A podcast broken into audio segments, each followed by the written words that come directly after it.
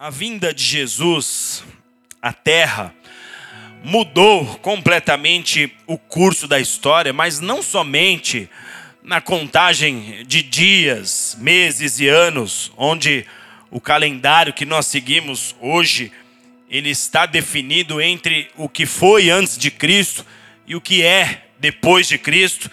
A vinda de Jesus mudou completamente a história, porque a chegada do Senhor nessa terra fez com que houvesse a inauguração de uma nova estrada, a inauguração de um novo trajeto pelo qual o homem deveria percorrer se esse homem quisesse de fato se conectar com os céus, se esse homem quisesse de fato chegar até a presença de Deus.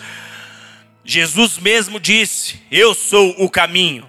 Se alguém de vocês deseja chegar ao Pai, não há outro método, não há outra maneira, não existe atalho, não existe uma segunda via, não existe uma outra opção alternativa, não há outra. Só há um caminho. Ele mesmo diz: Eu sou o caminho. A ponto de os primeiros cristãos, a igreja primitiva, ela era chamada pelos seus opositores de aceita do caminho porque esses homens seguiam por esse caminho inaugurado por Cristo, um caminho e um acesso que estava fechado em função do pecado. A Bíblia nos conta essa história quando, após o pecado de Adão e Eva, Deus então coloca uma espada que impede o acesso do homem à presença de Deus, mas Jesus remove essa espada, Jesus abre esse portal de acesso outra vez, e a partir daí Todo aquele que crer em Jesus, todo aquele que entrega a sua vida ao Senhor, este então tem acesso à presença de Deus, porque Jesus é esse acesso, é Ele quem nos conduz até esse lugar. E o que nos impressiona sobre a vinda de Jesus a esse mundo, o que nos chama a atenção e nós temos que perceber é que quando Jesus veio à terra, a sua vinda foi sem grandes pompas. Jesus não veio em grandes estruturas, Jesus não se estabeleceu em palácios. Nós conhecemos a história. Jesus nasce numa estrebaria, num lugar onde se alojava alguns animais. E ele não exigiu que para que ele viesse a essa terra deveria se existir certas estruturas para que ele viesse. Como muitas vezes nós somos exigentes diante de um convite, diante de algo que nos oferece, nós começamos a fazer algumas considerações para cumprir sua missão, ele simplesmente veio. A sua morada se deu em terras não tão valorizadas, porque Jesus passou a maior parte da sua vida na região norte de Israel, mais precisamente na Galiléia, na cidade de Nazaré, e essa região era uma região totalmente desprezada pelos moradores de Jerusalém. Jerusalém era o centro da fé judaica. Os homens, quando souberam de Jesus, quando souberam que ele morava na Galiléia, muitos dos religiosos diziam: pode alguma coisa boa vir dessa região? Pode alguma coisa boa vir da Galiléia? Então Jesus morou, passou grande parte, a maior parte da sua vida em uma região não tão valorizada. A família de Jesus não era uma família rica, de sobrenome conhecido, uma família de destaque, uma família que figurava páginas do noticiário, não era. E como nos diz ainda a palavra, embora sendo Deus, Jesus não veio como Deus mas ele veio na condição de um servo humilde. Todos os detalhes que envolvem a vida de Jesus, a vinda de Jesus a essa terra, nos falam muito, tem muito a nos ensinar. Ele não veio como Deus, embora sendo ele o próprio Deus, mas ele veio como um servo humilde. Filipenses 2, versos 6 em diante, sendo em forma de Deus não teve por usurpação ser igual a Deus, mas a si mesmo se esvaziou, tomando a forma de servo, fazendo-se semelhante aos homens, e na forma de homem humilhou-se a si mesmo, sendo obediente até a morte e morte de cruz. Jesus, ele abriu mão da sua gloriosa posição ao vir a essa terra por causa de mim e de você. Ele abriu mão da sua gloriosa posição, porém, ao contrário do que muita gente pensa, ele não veio como um coitadinho, ele não veio como um ser indefeso, como talvez a igreja romana tentou pintar Jesus para nós, colocando aquele judeuzinho magrelinho dependurado numa cruz, como alguém completamente indefeso. Não, esse não é o nosso Jesus, esse não é o nosso Senhor. Ainda que ele abriu mão de sua glória, ele não veio a esse mundo como um coitado. Jesus veio a esse mundo com toda a sua glória e poder.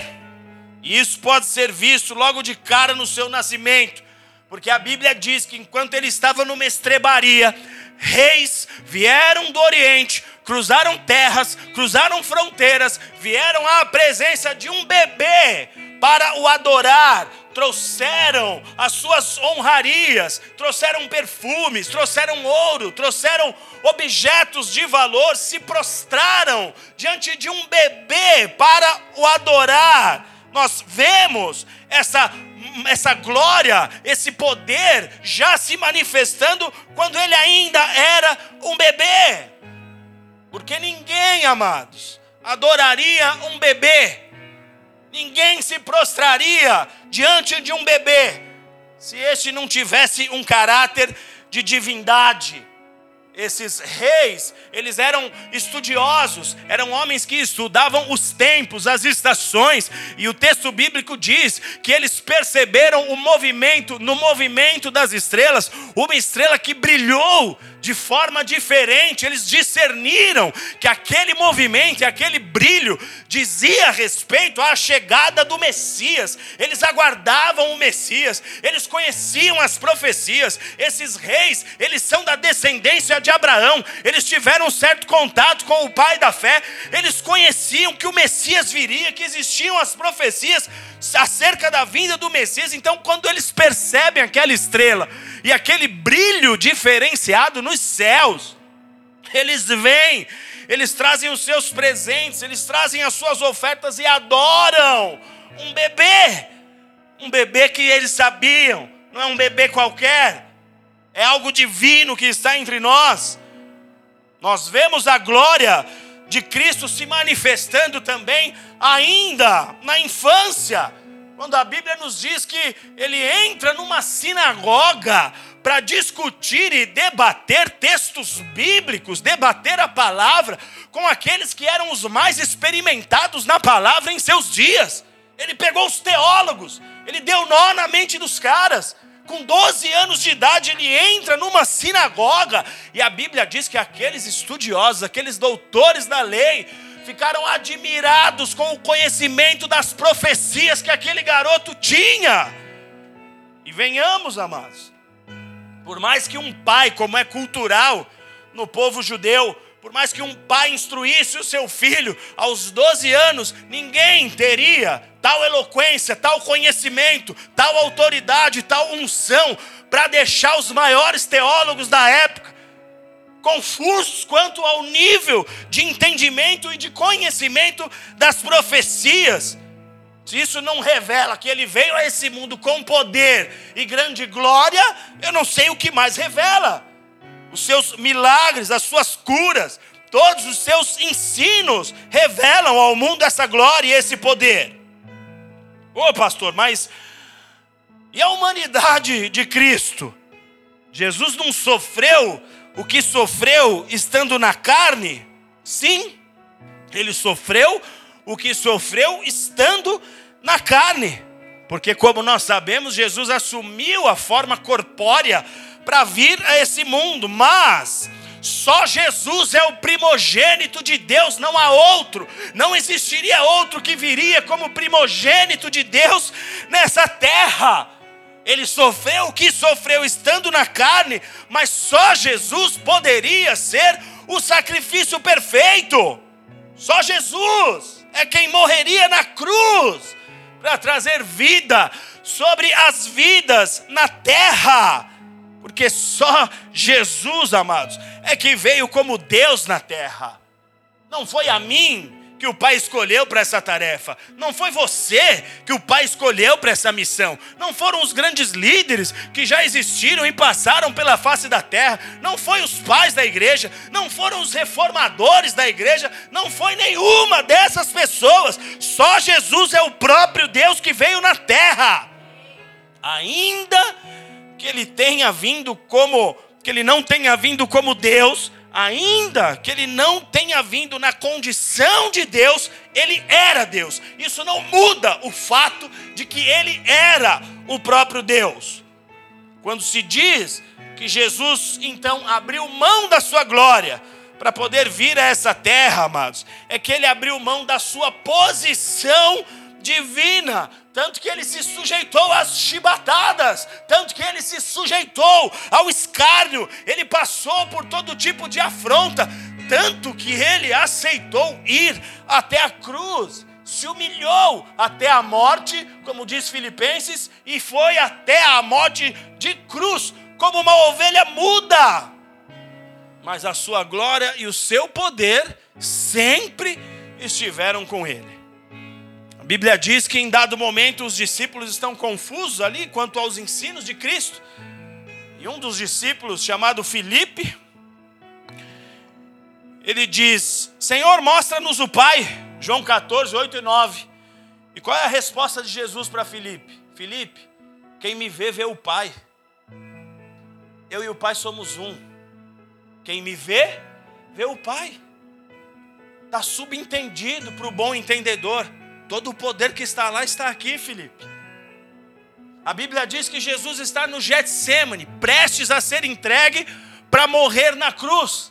Vem a guarda pretoriana e quando os homens se levantam para prender Jesus, um dos discípulos chamado Pedro corta a orelha do soldado e Jesus diz assim: "Pedro, deixa eu te falar uma coisa. Se eu quisesse e orasse agora, o Pai mandaria aqui doze legiões de anjos para me proteger, Pedro. Todo o poder está comigo, Pedro. Toda a glória está à minha disposição, Pedro. Eu abri mão da minha condição de Deus. Eu estou na terra como homem, mas isso não anula quem eu sou. Isso não anula o que está em mim. Isso não anula o que se move dentro de mim.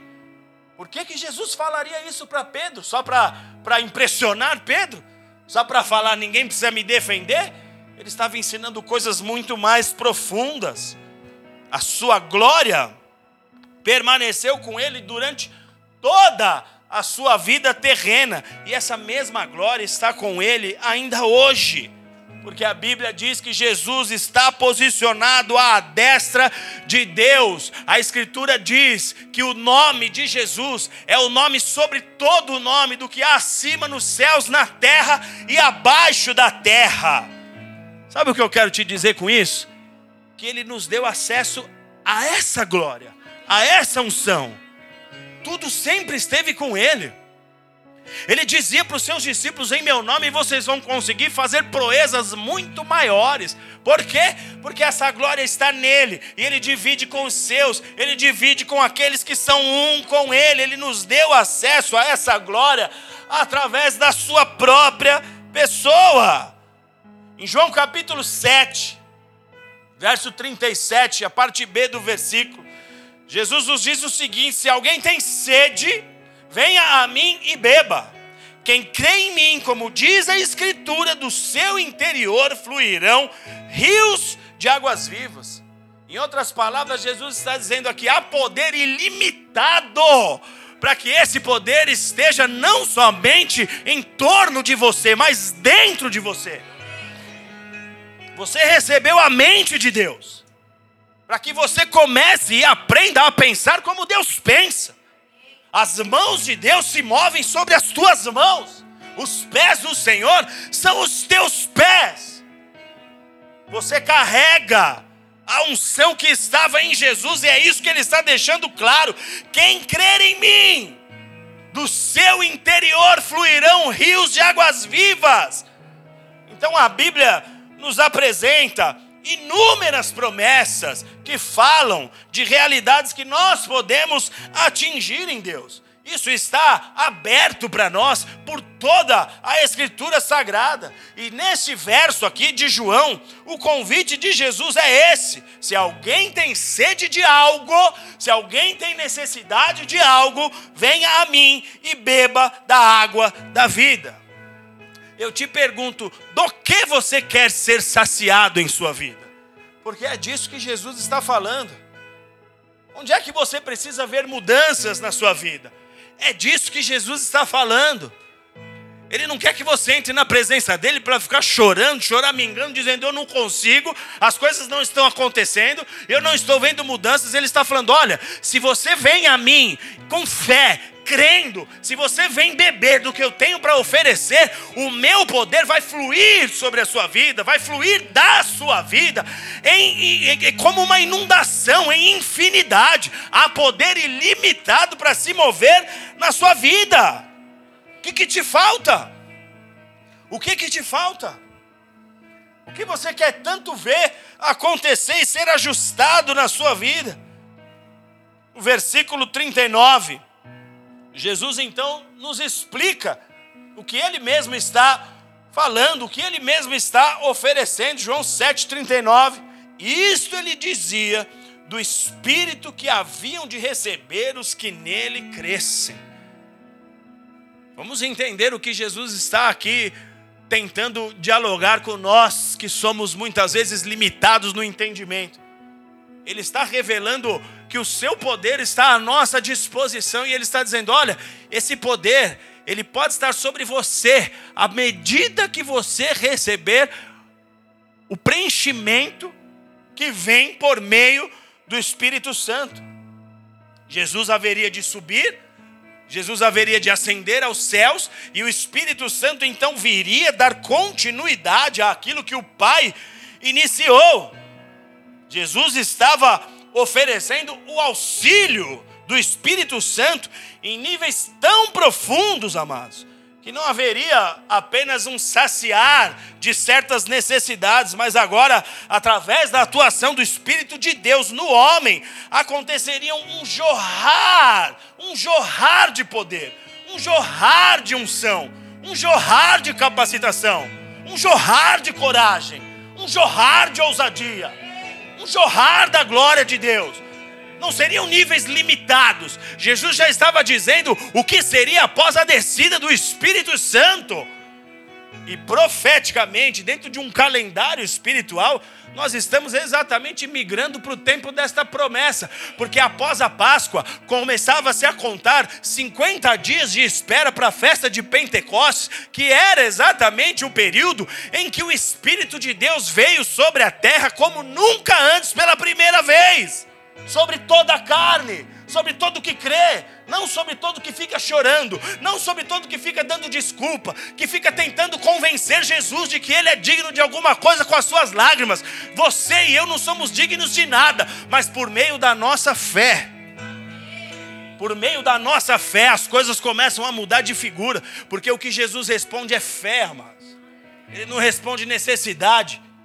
A terra está cheia de necessitados.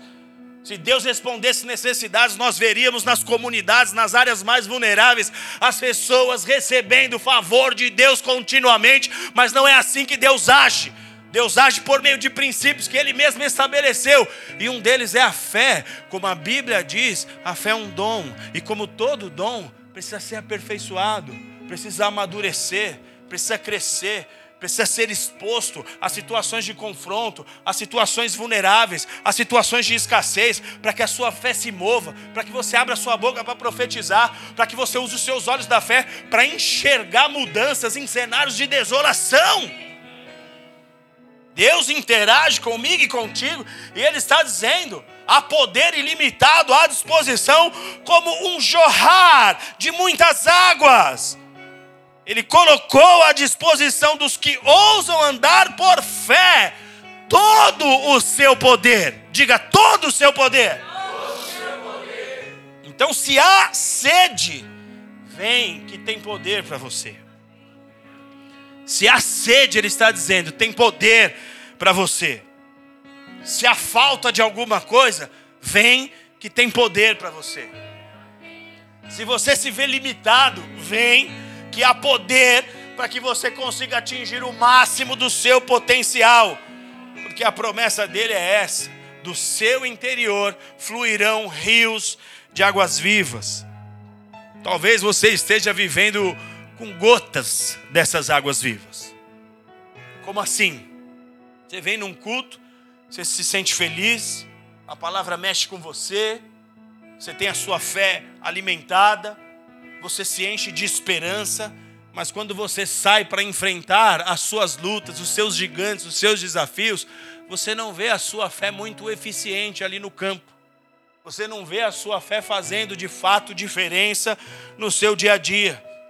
Você vê como que uma fé que escorre pelo ralo, uma fé que, uma fé que se vai muito facilmente. Você sai de um culto louco para mudar coisas, determinado a mudar certas realidades, mas quando você se depara com as tuas lutas, com a tua realidade, muitas vezes basta você chegar só na tua casa, você se vê perdido outra vez. É porque você está vivendo com gotas dessas águas que Jesus disse que jorrariam e que poderiam jorrar sobre todo aquele que crê. Talvez você esteja tomando aquele fio d'água. Sabe quando você abre a torneira para tomar uma água depois do futebol, só sai aquele fiozinho de água? E você tem que ficar a hora naquele fio d'água para conseguir matar a sua sede. Talvez você esteja tendo esse tipo de contato com essas muitas águas que são tão poderosas você está vivendo de um fio d'água. Você ainda não sabe o que é ser cheio de Deus. Você ainda não sabe o que é ter uma mente, como dito aqui pelo profeta Javier, uma mente que não dá espaço para dúvida. Uma mente que aprendeu de Jesus o que é o sim, sim, não, não. Você está ali naquele filetinho de uma água tão poderosa, mas num filetinho, você nunca tomou um copão da glória. Você nunca tomou um copão da glória. Você nunca teve coragem de falar, Senhor, me põe diante dos maiores desafios, porque eu vou tomar um copão da glória e eu quero ver essas coisas sendo transformadas. Pelo poder da oração, pelo poder de uma fé atuante. Eu quero ter experiência que eu não vou nem falar com o demônio, eu só vou olhar para ele. Eu só vou olhar, ele vai ter que olhar no meu olho e vai ter que os meus olhos, vai ter que perceber que nos meus olhos estão os seus olhos, e como diz a Escritura, vão derreter como lesma. Talvez você nunca tomou um copão da glória. E quando alguém fala dessas coisas, você acha que é muito difícil, que está muito longe, que não é para você. Talvez você esteja completamente sem, zerado dessa água nem lágrima tem mais para chorar. Não consegue ter força para reagir. Mas a promessa de Jesus para você é que do seu interior vão jorrar essas águas. E nessa noite você vai sair daqui transformado com essas águas jorrando sobre a sua vida. Se você crê, aplauda Jesus, porque ele já vai começar a derramar dessas águas sobre a sua vida, à medida que você se manifesta por fé. À medida que você se manifesta por fé, você começa a extrair dos céus o poder que está à sua disposição. Aleluia! Abra sua Bíblia aí comigo no Evangelho de João, capítulo 19. Deus tem poder para a tua história. Deus quer marcar a tua história como uma história que vive no poder. Você tem que ser um tipo de cristão diferente. As pessoas que tiverem o contato com a fé cristã através de você, elas têm que ser impactadas, porque você carrega essa glória, porque você carrega esse poder. Você tem que assumir para si mesmo. Eu não vim para esse mundo para ser meia boca. Eu não me converti para ser meia boca.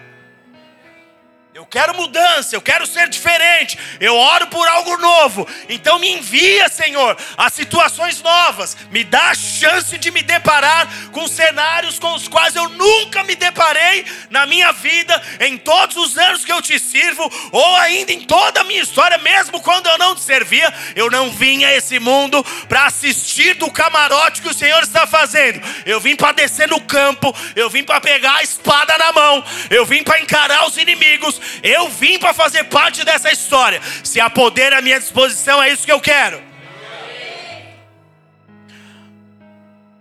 João capítulo 19, a partir do verso 28, coloca para nós aí na tela, por favor. Diz assim: Sabendo Jesus que todas as coisas já estavam consumadas, para, se, para que se cumprisse a Escritura, ele disse: Tenho sede. E estava ali um vaso cheio de vinagre. Puseram então numa cana de sopa uma esponja ensopada desse vinagre e lhe chegaram à boca. Então Jesus, depois de ter tomado o vinagre, disse: Está consumado. Inclinando a cabeça, entregou o espírito. Ora, os judeus, como era a preparação, e para que no sábado preparação da festa da Páscoa, e para que no sábado não ficassem os corpos na cruz, pois era grande aquele dia de sábado, rogaram a Pilatos que se lhe quebrassem as pernas e fossem tirados dali. Foram então os soldados e, na verdade, quebraram as pernas ao primeiro e ao outro, que com ele fora crucificado. Mas vindo a Jesus e vendo que já estava morto, não lhe quebraram as pernas. Contudo, um dos soldados lhe furou o lado com uma lança, e logo saiu sangue e água até aqui. Nós estamos aqui falando de um dos eventos mais tristes e mais poderosos ao mesmo tempo, que é a morte de Jesus na cruz. Triste porque ele enfrentou as dores estando na carne, mas um dos mais poderosos, na verdade, o mais poderoso momento dos céus na terra porque é quando Jesus transforma a história da humanidade. A morte de Jesus na cruz, ela é muito rica em detalhes. E nesse episódio há muitos pontos aqui, nesse evento nós temos vários elementos que são proféticos, porque Jesus, ele cumpre em si, em toda a sua vida, muito daquilo que foi profetizado a seu respeito. Então, desde o seu nascimento até a sua morte, até o momento em que ele está aqui na cruz, sendo entregue ali por amor às nossas vidas, ele cumpre em si mesmo muito do que foi dito ao seu respeito nas Escrituras. Então, cada detalhe do que nós temos narrado aqui, amados, nos revelam quão profunda é a palavra de Deus, quão preciosa é a palavra de Deus e como Deus está atento à vida de todos os homens na terra. Nada passa desapercebido, em tudo Deus está no controle. Então, o que para muitos é um momento de fragilidade de Cristo, na verdade é o cumprimento de profecias que diziam respeito da salvação da, da humanidade, da transformação que Jesus traria a esse mundo que nós vemos então aqui, Jesus sendo alçado ao madeiro, ele está ali sendo crucificado em meio a dois ladrões, e o, e o texto nos diz que enquanto na cruz, Jesus faz a seguinte declaração: Tenho sede. Ele manifesta essa sede de forma que todos pudessem escutar. Então imaginem, nós estamos falando de alguém que sofreu uma tortura terrível antes de ser alçado àquela cruz, teve que carregar a sua cruz por um longo caminho, passou por situações muito difíceis, suou sangue no Getsemane, agora ele está ali dependurado e de repente ele faz essa declaração: "Tenho sede". O texto diz que alguém pega um vinagre, era um, era um tipo de vinho, Alguém pega esse, esse vinho, leva até a boca de Jesus, porque esse tipo de execução e tortura era muito comum as pessoas embebedarem a vítima em algum nível para amenizar a dor daquele que estava sofrendo aquele problema. Embora o que nós lemos aqui, essa tradução está estranha, Jesus não bebe o que lhe é oferecido ali na cruz, isso está relatado em Marcos, ele não bebe o que lhe é oferecido ali, mas à medida que os homens sobem uma vara, um ramo de um, de um isopo, com esse vinagre na ponta, e, e chegam até a boca de Cristo, Jesus diz: está consumado. E o que o texto diz para nós é que isso aconteceu para que se cumprisse algo que havia sido profetizado sobre Jesus. Porque o salmista, ele faz uma referência profética sobre esse momento na vida do Messias. Isso está em Salmo 69, 21, quando ele diz: Na minha sede me deram vinagre para beber. O salmista está falando séculos antes, ele faz uma referência profética àquilo que aconteceria com o Messias quando ele estivesse na cruz. Então Jesus está falando assim: tenho sede. Os homens oferecem aquele vinagre para ele só para que se cumprisse a Escritura. Um outro detalhe profético aqui é que a crucificação ela acontece durante as festividades da Páscoa. E na Páscoa, como nós sabemos, o cordeiro foi imolado na época da saída do Egito. Só que, como era um feriado de Páscoa que movia toda a nação, muitas famílias, muitas pessoas vinham de diversos lugares de Israel, se concentravam em Jerusalém, eles, eles se amontoavam ali para aquela, aquela festa, eles iam no templo, eles tinham ali todos os seus rituais que eles realizavam ali era uma festa específica e o judaísmo, ele não permitia que os corpos de, de um criminoso, de alguém que estivesse nessa condição de tortura, que esses corpos fi, ficassem expostos ao céu ali após o pôr do sol. Então o que, que acontece aqui? Quando Jesus diz, está consumado, a Bíblia diz que Jesus entrega o seu espírito, a sua cabeça dobra para o lado e os judeus pedem agora para que esses condenados tenham as suas pernas quebradas, eles fazem essa petição para Pilatos: nós precisamos tirar esses corpos antes do pôr do sol, então vamos quebrar as pernas desses criminosos para acelerar o processo de morte deles. O tempo está correndo, nós não, não podemos esperar tanto por causa da nossa fé por causa da nossa religião, eles queriam tirar rapidamente os corpos da cruz. Então eles quebram a perna do ladrão que está à esquerda de Jesus, eles quebram a perna do outro que está à direita de Jesus, mas eles não quebram as pernas de Jesus. E por que isso acontece aqui? Isso é mais um cumprimento profético sobre a morte de Jesus. Eles poderiam ter quebrado as pernas dos três. Eles fizeram essa petição para Pilatos. Pilatos autorizou que eles fizessem isso para cumprir com os rituais da sua fé, da sua religião. Mas eles quebram dos dois ladrões e não quebram as pernas de Jesus. Isso é mais um cumprimento profético sobre a morte de Cristo. Salmo 34, 19 e 20 diz: Muitas são as aflições do justo. Jesus é o justo o justo de Deus. Eu e você não somos justos. Onde é que nós nos tornamos justos? Quando Ele nos justifica. Eu não era justo, mas eu justifiquei através de Jesus. Muitas são as aflições dos justos, do justo, mas o Senhor o livra de todas elas. Ele lhe preserva todos os seus ossos, nem sequer um deles será quebrado. Mais uma vez, o salmista está fazendo uma menção sobre algo que aconteceria com o justo de Deus. Após quebrar então as pernas dos dois ladrões, os líderes religiosos, eles tinham a certeza da morte daqueles homens.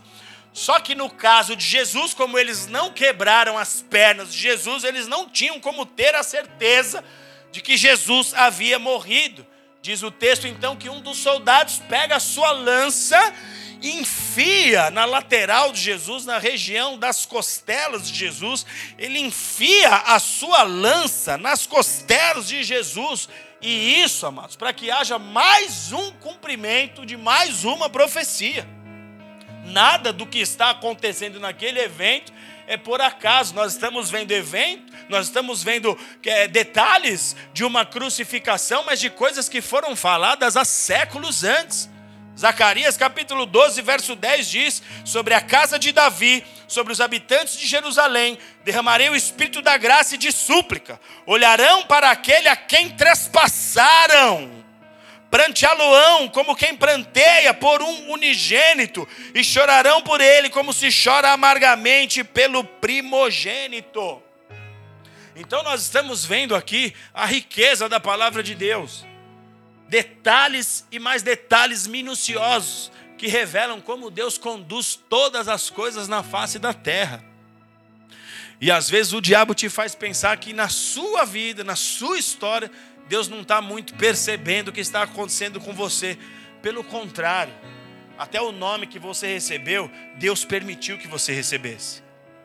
Você já parou para pensar nisso? Você compra um pet, um animal de estimação, você dá o um nome para o teu pet, não é verdade? Mas o teu nome você não teve direito de escolher. Tem uns que se lamentam até hoje. Meu Deus, meu pai pisou na bola comigo. O teu nome você não teve direito de escolher. Mas Deus permitiu que você fosse o Tairone. Deus permitiu. Amém, amados? Porque em tudo Ele está no controle. De todos os detalhes da vida dos homens, o Senhor tem ciência. E no caso da vida de Jesus, tudo está se cumprindo perfeitamente. O texto nos diz que no momento em que perfuram o lado de Jesus, texto diz que jorrou sangue e água naquele exato momento. E é sobre isso que eu quero falar. Sobre o sangue, eu não vou me aprofundar muito, porque nós temos contato com essa verdade continuamente, costumeiramente. O sangue de Cristo fala da nossa redenção. Eu falei no culto passado aqui que uma vez por ano o sumo sacerdote entrava lá no Santíssimo Lugar e sobre a tampa do propiciatório ele levava o sangue de um cordeiro uma vez por ano e Deus, à medida que ele aceitava aquele sangue como remissão de pecados, a glória de Deus se manifestava, o fogo acendia ali, a chama azul brotava na frente daquele sumo sacerdote. Então Deus havia perdoado a nação. Aquilo ali era um tipo de algo que aconteceria de uma vez por todas. O Senhor estava requerendo sangue pelo sangue que fora derramado pelos inocentes. Quando Adão e Eva pecam, Deus tem que fazer e operar a primeira matança na terra para cobrir a nudez de Adão e Eva. A partir dali, sangue pelo sangue, uma vida pela outra, até chegar em Cristo. Amém? À medida que nós chegamos em Jesus, é a vida dele, é o sangue dele por toda a humanidade. Porque, como nós dissemos aqui, ele é o próprio Deus que veio na terra e veio para cumprir uma missão, veio com toda a sua glória, veio com todo o seu poder. Então, o sangue de Cristo fala da nossa salvação. Quando Jesus está ministrando seus discípulos sobre a ceia, falando da importância de que todas as vezes em que eles se reunissem, eles celebrassem a ceia, eles tivessem aquele momento de unidade entre eles. Jesus, quando parte o cálice, distribui o cálice aos seus discípulos, ele declara: Isto é o meu sangue, o sangue da nova aliança, que é derramado por muitos para a remissão de pecados. A antiga aliança passou-se, a nova aliança sou eu, e através de mim, do meu sacrifício, do meu sangue, vocês estão limpos dos vossos pecados. Nenhuma condenação existe mais para aqueles que estão em Cristo Jesus. Agora, a ênfase maior aqui para nós hoje é sobre essa água que jorrou de Cristo. Porque quando o soldado meteu a lança para conferir se ele estava morto, o texto bíblico diz que jorrou sangue e água do lado de Jesus. E nós sabemos que, como Criador, foi Deus quem gerou água para o planeta, e essa água cumpre diversos propósitos na terra. Amém? Nós sabemos disso. Quem tomou água hoje aqui? E Deus sabe que a água dá um testemunho de reino. Porque a ciência pode se desenvolver o quanto puder. A ciência não consegue reproduzir o sangue, a ciência não consegue reproduzir a água. Eles conseguem fazer transplantes, eles conseguem fazer muitas coisas. E glória a Deus pelo avanço que há na ciência e na medicina. Mas sangue e água nunca foi possível reproduzir. E nunca será. Amém? A água dá testemunho da própria Trindade. Porque se você pega a água nos três estados que nós podemos encontrar, nos três estados químicos que nós podemos encontrar a água, você vê a água no seu estado líquido, são as mesmas moléculas, as mesmas partículas, no estado sólido e gasoso, é água. Assim como Deus que é o Pai, o Filho e o Espírito Santo, eles têm a as mesmas essências e moléculas, é a mesma estrutura, é o mesmo Deus. É o mesmo Deus. Isso é, é liçãozinha de casa, é beabá para novato da fé. É o mesmo Deus. Só que o Salmo 104, ele nos dá uma síntese aqui de um registro de como Deus estabeleceu a água para cumprir os seus propósitos na terra. Porque Deus, quando cria a água, cria para propósitos. Tudo que Deus faz tem um propósito. Amém? Fala para o teu irmão aí, tá vendo? Não falei que era para você vir hoje? Porque Deus fez a sua vida com um propósito. Tudo que Deus faz tem um propósito. Tudo, exatamente tudo, amém? Quando o diabo tentar te assolar, vai no espelho, olha para você mesmo e diga para si próprio: eu tenho um propósito que me foi dado pelo meu Pai.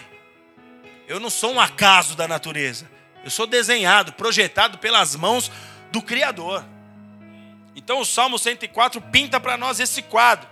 Salmo 104, 6 diz que Deus cobriu a terra com os oceanos, como se colocasse um manto sobre a terra. As águas cobriam as montanhas. Pela ordem de Deus, as muitas águas fogem. Subiram pelos montes, escorreram pelos vales para os lugares que o Senhor determinou. Ele estabeleceu um limite para as águas, a qual não podem ultrapassar. É Deus quem faz jorrar as fontes nos vales.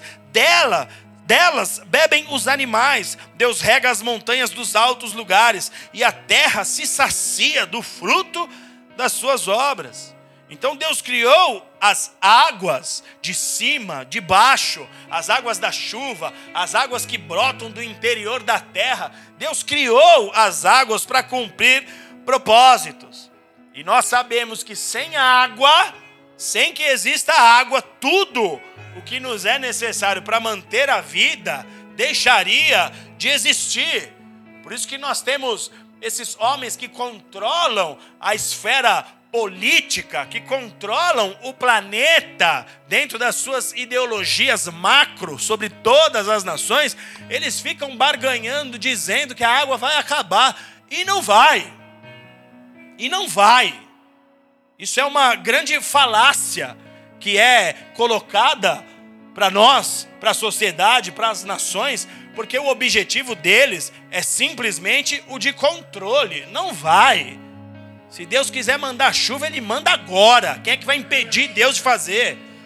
Quem é o homem para dizer aqui não vai chover mais? Claro que vai. Se Deus determinar que vai chover, chove e ponto final. Se Deus determinar que as, as fontes das águas brotem outra vez, como já foi no passado, embora ele tenha dito que nunca mais a terra seria inundada como no dilúvio nos dias de Noé, mas se ele quiser, ele tem poder para fazer a hora que ele bem entender. Ele é criador.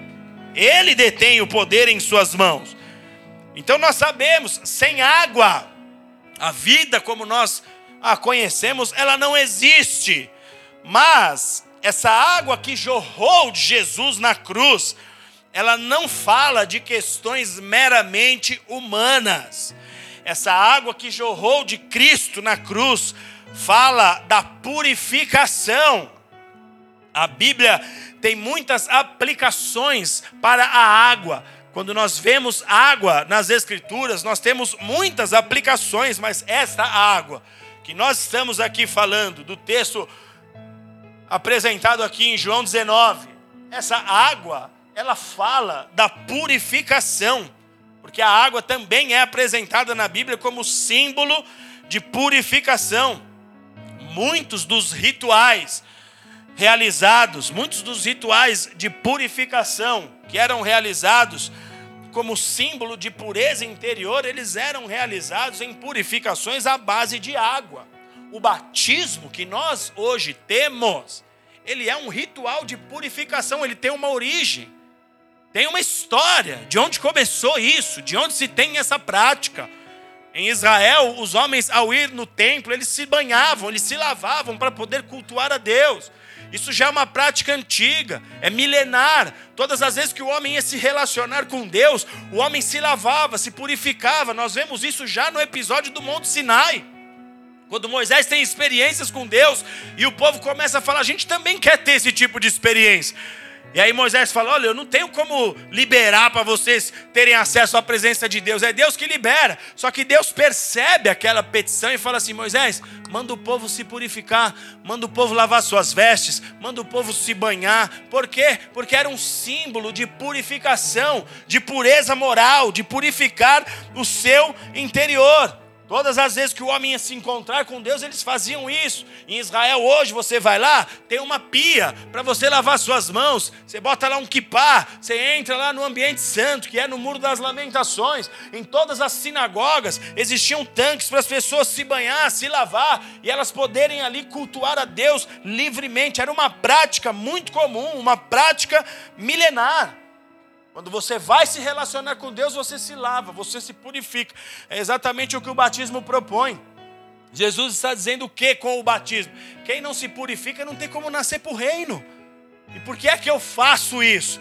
Porque eu mostro a Deus, mostro aos anjos, mostro aos demônios, mostro aos meus familiares, amigos presentes, mostro à comunidade da fé que a minha escolha é me purificar para o meu Deus. Eu estou dando um sinal para o mundo espiritual. A minha escolha é Jesus, está aqui. Êxodo capítulo 29, verso 1 e 2. Deus fala com Moisés sobre isso. Então o Senhor disse a Moisés: Isso é que os sacerdotes farão para cumprirem os seus ofícios. Tomarão um novilho, dois cordeiros sem defeito, trarão a farinha sem fermento para fazer pães com azeite. E no verso 4 diz: então fará com que Arão e seus filhos se acheguem à porta da tenda e mandará que se purifiquem com água. Então, quer se relacionar com Deus? Se purifique com água. Você vai sair, você vai num lugar, você não toma um banhozinho, você não fica cheirosinho, você anda a tarde inteira no sol, é poeira, é poluição. Quando você toma aquele banho, não é revigorante? Você não se sente purificado? Era esse tipo de símbolo, mas com um, um, um viés espiritual. Eu estou me lavando para uma relação com o meu próprio Deus. Só que isso era apenas um símbolo, amados. Amém? Por que, que muita gente se batiza e não se firma com Deus? Porque o batismo é um símbolo. A lavagem tem que ser diária, a purificação tem que ser diária. O batismo tem que ser diário. Você tem que botar o pé para fora da cama pé esquerdo ou pé direito, não tem problema. Bota o pé para fora da cama e fala: Senhor, eu, eu, eu, eu sou batizado agora, de novo. Eu acordei hoje, a minha escolha é o Senhor. Eu acordei hoje, vou declarar para que anjos e demônios possam escutar: a minha escolha é Jesus. Pega lá água, joga na cabeça. Se você quiser ser meio doidão também, não tem problema ser doido com Cristo, não. É melhor ser doido com Cristo do que como você era antes. Joga lá a água. Joga na mulher. Não, não joga na mulher, não. Não vai dar problema em casa depois. Vai chegar lá, vai jogar e falar: foi o pastor que mandou. Pá! Já pensou, pastora? Eu tenho um amigo que acorda a esposa dele pulando na cama. Que ela não acorda com o despertador, ele brota na cama, começa a pular, não tem para onde ela correr. Já purificar a esposa logo cedo, né? Tchá! Quando ela reclamar, fala: calma, a gente é de Deus. É aí que Deus está te provando. Tá vendo? Mansidão, domínio próprio, respeito ao sacerdote. Tchá! Não faça isso. Mas você faz isso no seu coração. Amém, amados? Então, isso aqui era um símbolo de algo que precisava acontecer no interior do homem. Porque o rito, por si mesmo, era incapaz de produzir a pureza interior. Todo ritual é incapaz de produzir em nós o que só Jesus pode produzir. Você vai numa cerimônia de casamento, os pombinhos apaixonados. É um falando aqui, vou fazer massagem a vida inteira em você. Não vai, menino. Menino, não vai. Você tem que entender que quando você casar, tá vendo? Pega, pega a direção. Quando você casar, você vai ter que ir no mercado. Imagina que você trabalhou o dia inteiro. Chegou 8 horas da noite em casa. Amor, faz uma massagem. Não dá. Tenho que descansar para trabalhar no outro dia. É ou não é? Não dá. Aí o cara tá no voto lá no altar, fala, vou te massagear o dia inteiro. Eu fico olhando, falo, daqui a pouco vem para mim a bomba aí. A moça vai falar, pastor, ele jurou que ia me massagear e ele só fez uma até hoje. Tá bom demais, filha. Paga um japonês para ir lá na tua casa te massagear. Já aproveita e massageia o rapaz também. Não vai, não cai nessa. E se fizer, o homem que fizer massagem todo dia, é porque a tua esposa está dominada por espírito estranho. Estou falando sério aqui. Você pode rir, mas estou falando sério. É a Jezabel fazendo o rapaz de capacho. Me massageia, me massageia, me massageia. Presta atenção, mulher. Tem dia, tem hora, tem momento que vai dar, mas tem hora que não vai dar. Deixa o cara comer um frango frito lá assistindo uma série que não tem nada a ver com nada para relaxar a cachola. Senão você está jogando um fardo para o teu casamento desnecessário. Entendeu, Seba? É verdade. Seba é o homem massagem. Mas porque é a profissão dele. Kilvia, você casou, você falou, vou ter massagem a vida inteira. Não vai. Não vai, filha. E não há problema. Também o dia que ele pegar, já dá um nó logo e acabou.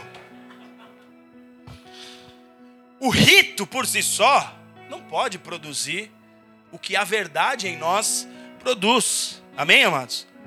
É só em Jesus que nós vamos ter a pureza necessária. É o que nós precisamos entender aqui. Quando jorra esse sangue e água da lateral de Cristo, é um sinal que nos foi enviado dos céus. Porque assim como somente o sangue de Cristo nos salva, somente Jesus é quem pode nos purificar de maneira que nós tenhamos acesso à glória e ao poder de Deus. Então não adianta você ficar tentando convencer Deus com o seu esqueminha daqui, não, porque eu vou fazer, porque eu vou me batizar, porque eu vou ficar firme. Não é com palavra que você vai convencer Jesus, é com comportamento, seriedade, purificação diária. O salmista já tinha entendido isso, por isso que ele declarava, Salmo 42, verso 1 e 2: Assim como a corça anseia pelas correntes das águas, assim suspira a minha alma por ti, ó Deus. A minha alma tem sede de Deus. Quando entrarei e me apresentarei ante a face de Deus? Ele sabia que somente na presença de Deus ele era purificado. Ele sabia que somente na presença de Deus todo aquele embaraço, todo aquele monte de problema que existia dentro dele sairia, seria lançado para fora para que essas águas purificadoras, espiritualmente falando, pudesse de fato prevalecer em sua vida. A palavra hebraica para água é maim, e um dos significados da palavra maim, presta atenção nisso, é vigor. Quando Jesus está falando de água, ele está falando de muita coisa. Quando Jesus está revelando essas coisas para nós, ele está nos chamando para coisas muito mais profundas. Maim tem como significado trazer vigor. Qual que é o quadro que nós temos aqui? Preste bem atenção. Nós sabemos que uma terra sem água é uma terra sem vida. Uma terra sem água não produz nada, não nasce semente alguma.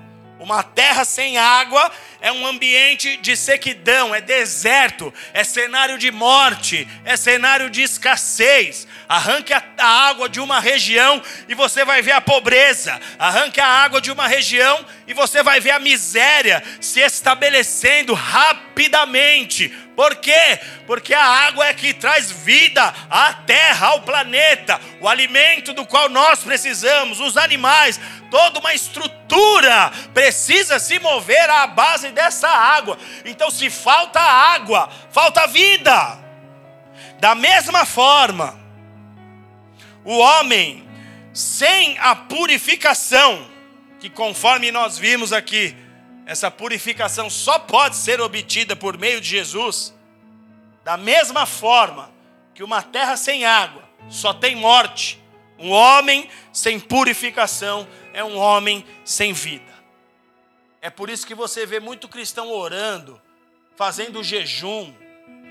Você vê muito cristão esperneando, sapato de fogo. Você manda ele orar, ele fala umas palavras, oh glorioso Deus de não sei da onde, de Israel, morou na Galiléia e fica, e fica. Aí você vinha andando, então, né, de Nazaré, descia em Cafarnaum e fica. E Deus fala: Nossa, Cadê a relação? Bíblia nunca diz que é uma quantidade de oração que Deus responde. A Bíblia nunca diz que é, são as muitas palavras belas as quais Deus responde. A Bíblia diz que Deus responde uma oração que é feita em verdade, com fé. Oh, grande e poderoso, soberano, que cavalga no cavalo. E aí? Aí vem um homem, como a Bíblia diz, Jesus conta uma parábola, fala assim: miserável que sou. Eu não tenho nem coragem de chegar perto do altar, porque olha a minha sujeira. Aí o Senhor fala: esse aí desceu justificado, porque chegou com a verdade diante do altar, chegou com o coração rasgado diante do altar. Então, como uma terra sem água só tem morte, um homem sem purificação não tem vida. Suas orações são vãs. Seu serviço é vão. Seu serviço na casa de Deus nunca sobe como oferta. Por que, que Jesus disse que no momento das ofertas ele fala assim: ó, se você tem problema com alguém, vá se resolver com as pessoas. Sua oferta nunca vai chegar aos céus. Você acha, você, você acha mesmo que Deus vai ficar se comprometendo em fazer coisas com pessoas que não se comprometem a viver para Ele? Você não tem disposição em abandonar tudo para viver para Jesus. Por que, que Ele tem que fazer o que você está pedindo? Qual é a, a, a relação aí? Ele é Deus de misericórdia, Ele te protege, te livra de grandes males, como foi com todos nós aqui, antes, durante e depois da fé. Ele é misericordioso. Se nós estamos aqui de pé, com o olho aberto, nos, nos olhando, nos observando, é porque Deus está conosco, está se movendo. Mas não quer dizer que Ele vai chancelar cada uma das suas escolhas e das suas opções. Não vai. Não vai. Ele é fiel. E falar que Ele é fiel significa que Ele é fiel à própria palavra dele. Ele é fiel à sua própria palavra. Então, longe de Deus, o homem é como uma terra árida. Longe de Deus, o homem é como uma terra sem água, está fadado à destruição. É questão de tempo. Infelizmente, nós vamos nos acostumando a viver com pouca água. É igual na vida real. Se você bebe pouca água, o teu organismo aprende a se mover com pouquíssimas quantidades de água no seu corpo. Se você bebe muita água, o teu organismo vai usar essa água e vai te solicitar cada vez mais para que as engrenagens funcionem a todo vapor aí. Espiritualmente é a mesma coisa. Você vai se acostumando a viver com pouco dessa água, só que uma hora a conta chega, uma hora o dano vem. É uma terra que está condenada a ser destruída, é uma vida que está fadada a ver a destruição o alcançar. Agora, quem deseja ter o vigor de Deus aqui? Isso nos leva a entender que a água que jorrou de Cristo, ela precisa estar sobre nós se nós queremos o vigor de Deus. Eu só tenho vida se eu passar pela purificação. Eu só tenho vigor se eu passar pela purificação. De outra forma, não tem como. Então, como é que eu faço para ter esse vigor? Quem quer saber, diga eu. eu. A primeira coisa que você precisa se manter conectado à fonte de águas vivas. Sabe, igual canudinho que você põe e fala, eu preciso alcançar aquilo ali. Aumenta o tamanho do teu canudinho, mas mantenha-se conectado à fonte das águas vivas. Porque todo reservatório, seja ele um poço, seja ele um açude, ele recebe água de algum lugar. E nós somos como que reservatórios da glória de Deus. Reservatórios que podemos ser ou não preenchidos por ele. Apocalipse capítulo 22, verso 1 diz assim: Então me mostrou o rio da água da vida, claro como cristal, que procedia do trono de Deus e do cordeiro. De onde é que vem a água, queridos? Diga, do trono e do cordeiro. Mais uma vez, o texto bíblico está nos mostrando aqui que a água está em Cristo. O problema é que tem muitos cristãos que estão conectados a diversas outras fontes, e isso está causando contaminação em suas vidas. Tem cristão que está buscando resposta na internet de como resolver os seus problemas, porque está cheio de guru de internet gravando vídeo, dizendo como ser mais, ser mais produtivo, como ser não sei das quantas, como atingir o máximo do seu potencial. E estão levando o dinheiro de um monte de bobinho. E tem um monte de cristão nessa. Olhando vídeo daqui, vídeo de lá, o que antes era só acessado nas prateleiras das livrarias, os tais livros de autoajuda, o diabo encheu, encheu as nossas vidas desse mesmo discurso, desse mesmo fermentinho ah, como que eu consigo isso e aquilo? Vai no videozinho, vê a metodologia. Agora nós precisamos entender, queridos, precisa estar claro nas nossas mentes essa a importância que há em nós estarmos conectados à fonte para recebermos o jorrar que Jesus disse, é poder ilimitado. Aí vai de como você entende o recado de Cristo. Aí vai de como você tem Jesus para você mesmo. Nós precisamos entender aqui. Há uma, uma grande importância em nós aprendermos sobre o que é fazer parte do corpo de Cristo. O que é você estar na casa de Deus? Espera aí, eu não vim aqui receber uma palavrinha para eu dormir melhor. Se for isso, amém também, que você sonhe com os carneirinhos lá. Se é isso que você busca, que você durma essa noite para nunca mais acordar de tanto carneiro que venha lá no teu sono também. Porque se é isso que você está querendo, que assim seja. Se é o seu caso, diga eu, aí que Deus anota. Ninguém quer ir, né? Tem certeza que lá é bom, você fala eu, eu, Deus. Mas como tem muita missão para cumprir na terra, vai cumprir. Amém? Você precisa entender a necessidade de fazer parte do corpo de fazer parte de uma célula, de estar conectado à fonte, permanecer na igreja. Tem gente que só vem para a igreja quando as coisas apertam. Não está em nada diferente da igreja romana. A igreja evangélica está assumindo a mesma posição da igreja romana, só não tem as imagens de idolatria. O comportamento equivocado quanto à relação com Deus é crescente no meio da igreja evangélica. Agora, se você levantar os teus propósitos de oração, se você volta para a comunhão do corpo, se você entende a sua chamada, se envolve com o ministério, se envolve nas atividades da igreja, se você começa a mergulhar na obra, com um coração disposto a mudar, eu duvido que as águas não comecem a jorrar sobre a sua vida. Com um coração disposto a mudar, Deus é quem mais tem interesse em fazer com que essas águas, essas águas comecem a jorrar sobre a sua vida. Agora o problema é que tem muito cristão bebendo de outras fontes. Há um problema gigantesco no meio da igreja, porque essa igreja que está bebendo de outras fontes, ela aprendeu a superestimar os seus problemas.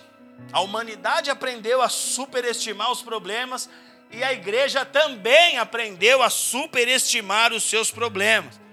A igreja e a humanidade aprendeu nesse tempo que nós vivemos a colocar a depressão, as doenças psicossomáticas numa prateleira de impossibilidades, num lugar mais alto do que o poder de Deus pode alcançar.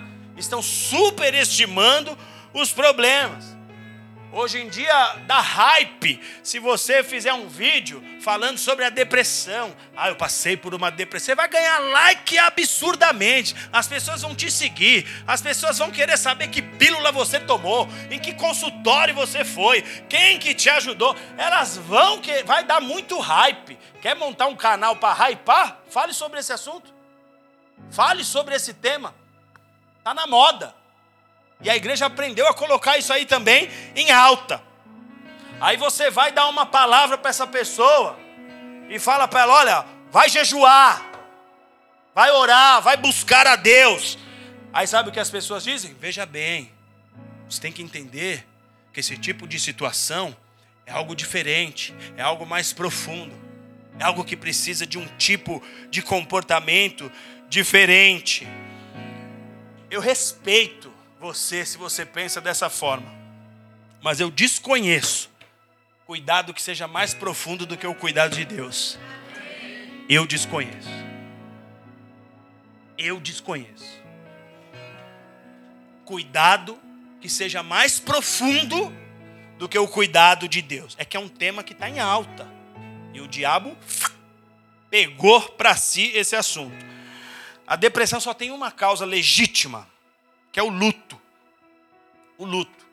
O luto da perda de um ente, o luto de uma falência, que é uma perda também, problema no seio familiar. A depressão só tem essa causa, porque a depressão ela é um estado da alma de luto. Só que tem data e hora para acabar. A Bíblia diz que quando Jesus foi, ele enviou quem? Não, mas qual foi o nome que foi dado ao Espírito? O Consolador. Então, peraí, quer dizer que ele não pode consolar quem está no luto? Então quer dizer que as pessoas passaram a crer que Jesus não tem poder para tirar uma pessoa de uma condição de depressão? Porque a depressão, não, você tem que ver esse caso, não é assim. Não é com oração. Bom, Jesus disse assim: que tem lutas que você resolve com oração, tem outras que é com jejum e oração. Se você ficar, o bicho vai te pegar. Se você orar, o bicho vai correr. Se você jejuar, o bicho vai explodir. Só que o diabo aprendeu. O povo prefere tomar pílula. O povo prefere tomar tarja preta. O povo prefere fazer videozinho. O povo prefere ficar dialogando sobre a sua doencinha, lambendo a ferida. O povo não quer o poder. O povo está acomodado. A igreja aprendeu a dizer que tem casos em que Jesus não pode resolver. Você nunca se perguntou por que é que nós não vemos os mortos ressuscitando nos nossos dias, como fora na igreja primitiva? Você nunca se questionou por que, é que nós não vemos em ambientes espirituais os paralíticos andando aos montes, aos rodos, como foi na igreja primitiva. Porque a igreja ela superestima os problemas da mente. A igreja que superestima o problema da mente, da alma, vai conseguir profetizar cura como? Como que ela vai conseguir falar para o paralítico, ó, levanta e anda? Como que ela vai manifestar o poder se a depressão Deus não pode curar? Se a doença da mente Deus não pode curar? Que não é mente, é espiritual. Que o luto tem motivo. A, a, a depressão tem motivo, é o luto. Como que essa igreja vai profetizar cura? Claramente, nós temos sido a igreja de Filadélfia que Deus revelou para João, Apocalipse 3:8 sobre a igreja de Filadélfia, o Senhor diz: "Sei que tens pouca força". Falta força para a igreja de hoje. Falta poder para a igreja de hoje. Um ou outro você vê desejando esse poder. Um ou outro você vê navegando nesse poder. Um ou outro. Só que se Jesus chegou em ambientes e não pôde manifestar cura por causa da incredulidade das pessoas, como que esses homens, ainda que creem, vão poder liberar essa unção e esse poder se quem está recebendo não crê nessa dimensão de poder? Pergunte aí para você mesmo: que tipo de cristão é você? Será que você tem vivido para levar teu filho na escola? Tem vivido para ir para o supermercado? Será que você tem vivido para trabalhar? Será que você tem vivido para casar, viver em comunhão? Hoje nós vamos jantar hoje. Ah, vamos na casa do irmão. Aí, bota uma pizza, põe lasanha, põe comida para caramba. Nós somos de Cristo. Olha a nossa comunhão. Olha como a gente é feliz. Olha como a gente é alegre. E o povo lá fora morrendo, precisando de cristãos corajosos que manifestem o poder de Deus nessa terra.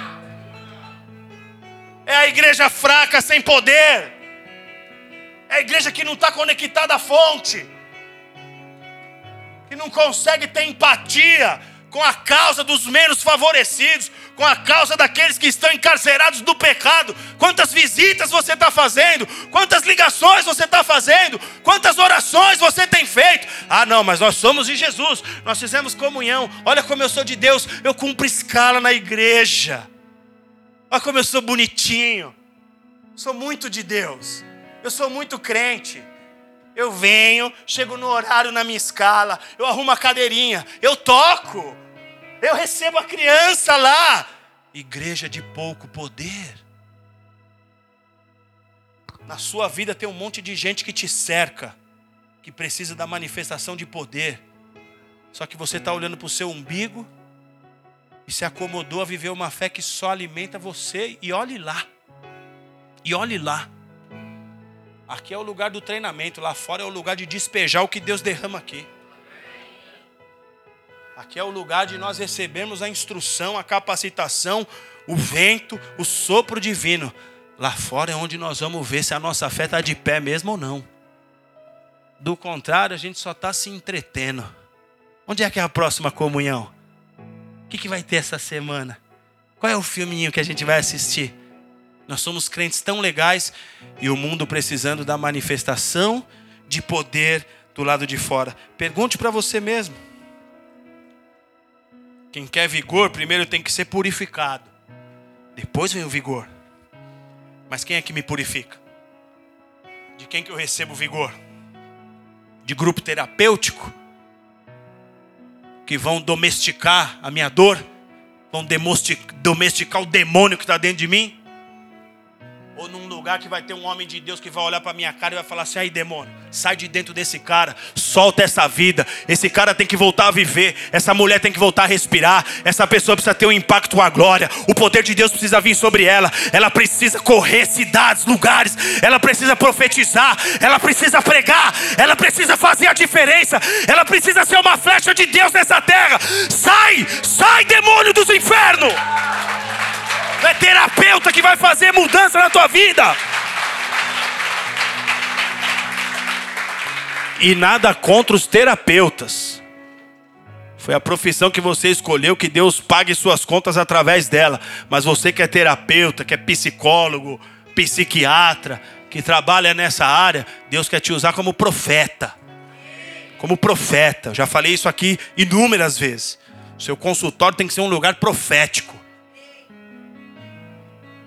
doutor uma vez foi receitar uma pessoa ter um encontro com a glória. A, a secretaria regional queria demitir ele. Que demitiu? Eu estudei, eu tenho CRM, o CRM é meu e eu vou agir com as minhas convicções. Porque a medicina estava negando tudo, até o juramento que eles fizeram lá, eles negaram durante a pandemia. E a igreja bobinha. Você é o antídoto para essa geração. Você é a resposta de Deus para essa hora. Eu recebo o vigor estando conectado à fonte. Todas as virtudes que te são necessárias estão em Deus. Por isso que Jesus disse: precisa de água? Vem a mim. Precisa de água? Vem beber. O que você quer ser quando você crescer na fé? Jesus disse para Pedro: quando você crescer, você ajuda teus irmãos aí. O que você quer ser quando você crescer na fé? Jeremias 2, verso 13 diz: O meu povo fez duas maldades. Já estou finalizando, aguenta só mais um pouquinho aí. O meu povo fez duas maldades, abandonaram a minha própria fonte de águas vivas e cavaram suas próprias cisternas, cisternas rotas que não retêm água, cisternas rachadas. Esse texto aqui nos mostra dois graves problemas. O primeiro é o que nós já abordamos. Se eu deixo de estar conectado à fonte, conhecendo todo o poder que o meu Jesus manifestou nessa terra e que está com ele para todo sempre, é porque eu estou sendo um homem sem sabedoria. Eu não busco nele o que ele tem para me dar, para me oferecer gratuitamente. E isso certamente vai trazer consequências ruins ali na frente. Esse é o primeiro erro. O meu povo deixou de me buscar, eu que sou a fonte de águas vivas. E construíram cisternas rachadas que não estão retendo as águas. Então eu tenho que entender aqui que há rachaduras nas nossas vidas que não vão reter essa água que o Senhor está derramando sobre nós. É o segundo erro que o texto nos mostra. E o que são essas rachaduras? Muitos de nós temos os chamados apoios naturais.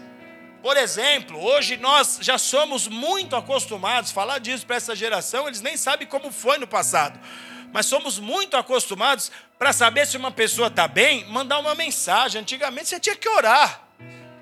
Então existem muitos apoios naturais que interferem diretamente na maneira como nós cremos. Interferem diretamente. Você poderia ousar crer, mas você manda uma mensagenzinha. Você poderia ousar confiar que o Senhor vai te sustentar, mas você faz um empréstimo, você vai no banco, você se endivida, você liga para um parente, para uma tia, para um tio, me dá um dinheiro, eu tô, eu tô pelas tampas. Ao invés de falar, não, Deus, me ensina, porque eu ainda não aprendi a cuidar dos meus próprios recursos, eu ainda não aprendi a lidar com o meu dinheiro. Então nós temos muitos apoios naturais que são rachaduras. Eu não me conecto à fonte, eu não retenho a água. Quando eu coloco o meu ministério à frente de Deus, isso é uma rachadura. É quando não importa como eu estou, não importa como está meu coração, não importa qual é o nível da minha santidade, eu fico quietinho, não falo para ninguém os pecados que eu tenho, venho servir a Deus, porque eu amo tanto a Jesus. E se eu falar e alguém falar assim: olha, você não vai poder estar no ministério por X período de tempo, a gente precisa cuidar da sua vida.